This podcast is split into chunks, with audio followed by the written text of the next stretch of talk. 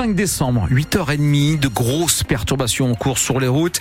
On va y revenir dans un court instant à la fin de ce journal, mais notez en ce moment plus d'une demi-heure de temps de parcours en plus sur la 21 depuis Bulle-les-Mines vers Lens. Il y a eu un accident. On en reparle avec Michael à la cellule de vigilance routière. Partout ailleurs, c'est saturé à cause de la pluie et du brouillard. Et Thomas, vous nous le confirmiez, pluie et brouillard ce matin. Oui, pluie, brouillard, de la bruine, vraiment toute la palette de ce qui est possible de faire en termes d'humidité. Quelques éclaircies aussi possibles à droite à gauche, comme disait Patrick Marlière, euh, notre prévisionniste, dans les alentours de 7 heures pour ce qui est des températures, les maximales cet après-midi entre 6 et 8 degrés. Thomas Schoner, pour le maire de Longnes, c'est un drame qui s'est produit hier soir dans une commune.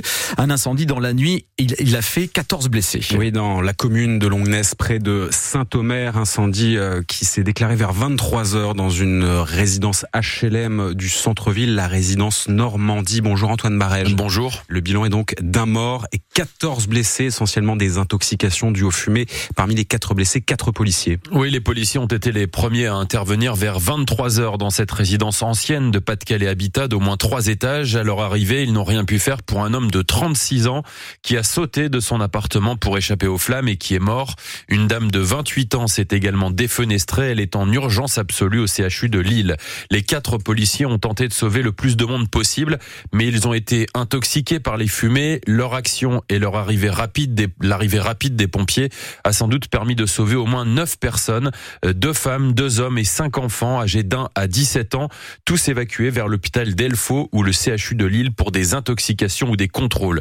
Le feu s'est sans doute déclaré dans un appartement. La piste accidentelle est privilégiée pour l'instant et les flammes se sont propagées. Une cinquantaine de pompiers ont lutté contre cet incendie qui a été maîtrisé vers 3 heures du matin. La mairie de Longnes a ouvert une salle cette nuit pour héberger une dizaine de personnes car une partie de la résidence a été évacuée. 13 personnes effectivement qui ont été relogées, une personne qui a passé la nuit à l'hôtel, d'autres chez des proches. Vous retrouvez toutes ces informations dans notre article ce matin sur francebleu.fr. Une grève et une manifestation ce matin à la cité scolaire Lavoisier d'Auchel au début du mois dernier.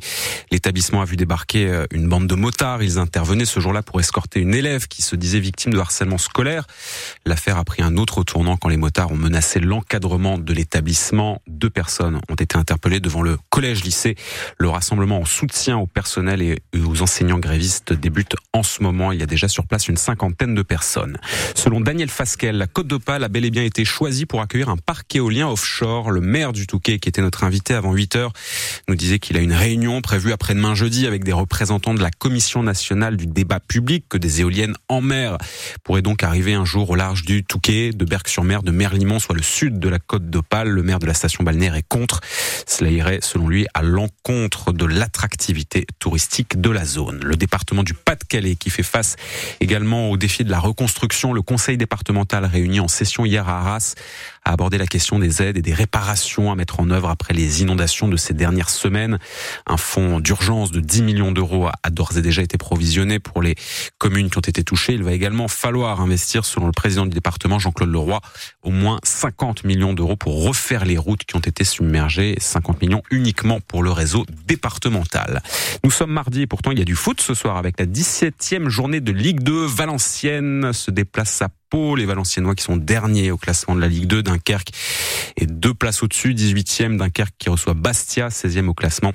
Le coup d'envoi des deux matchs sera sifflé à 20h45. Et puis en volleyball également ce soir, dixième journée de Liga. Tourcoing reçoit le HBC Nantes, c'est à 20h.